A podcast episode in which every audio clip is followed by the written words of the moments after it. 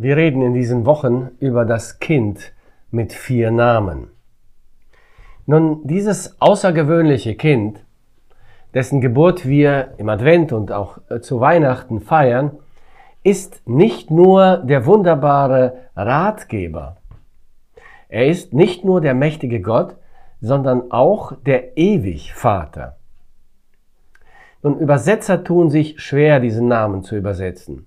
Einen übersetzen das hebräische Aviat mit ewiger Vater, die anderen mit Vater der Ewigkeit.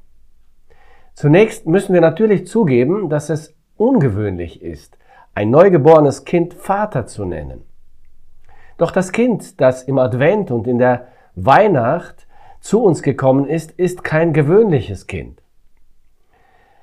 Es ist das Licht der Welt und es ist der Retter der Menschheit. Er ist der lang ersehnte Messias Israels.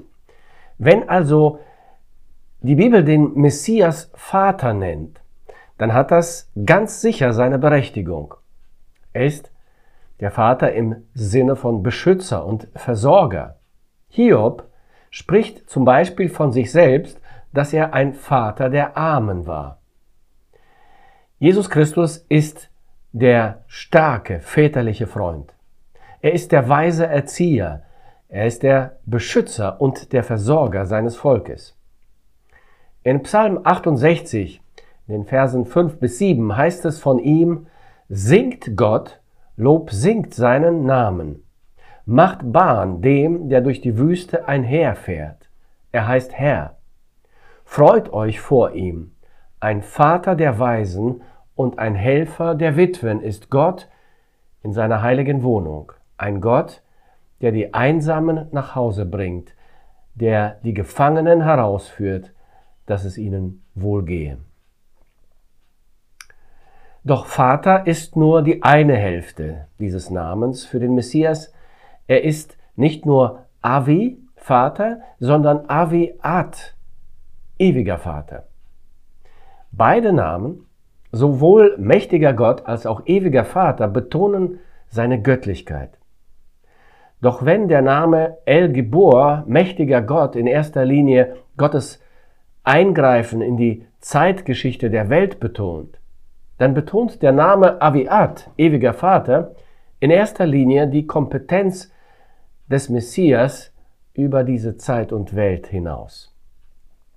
Jesus Christus ist nicht nur menschgewordener Gott, der in die Geschichte der Welt hineintritt, um die Welt zu retten. Nein, er ist auch der ewige Gott, der als Vater der Ewigkeit die Geretteten mitnimmt auf den Weg der Ewigkeit. Weil er ewig ist, ist seine Rettung auch eine Rettung vom Tod und von der Vergänglichkeit des irdischen Lebens. Es ist eine ewige Rettung, die Christus uns anbietet. Es ist ein ewiges Heil, das er den Gläubigen verleiht denn er besitzt Ewigkeitskompetenz. Deshalb sagt Jesaja in Kapitel 45, Vers 17 auch, Israel aber wird erlöst durch den Herrn mit einer ewigen Erlösung und wird nicht zu Schanden noch zu Spott, immer und ewiglich. Weil er ewig lebt, werden auch wir ewig leben. Weil sein Leben kein Ende hat, wird auch unser Leben kein Ende haben.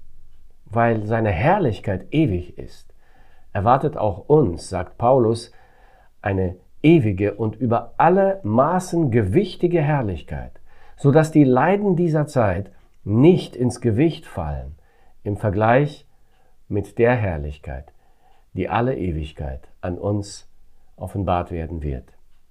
Er ist eben der ewige Vater, der uns von der Vergänglichkeit rettet und mit hineinnimmt in sein ewiges Leben und mit einer ewigen Herrlichkeit versorgt.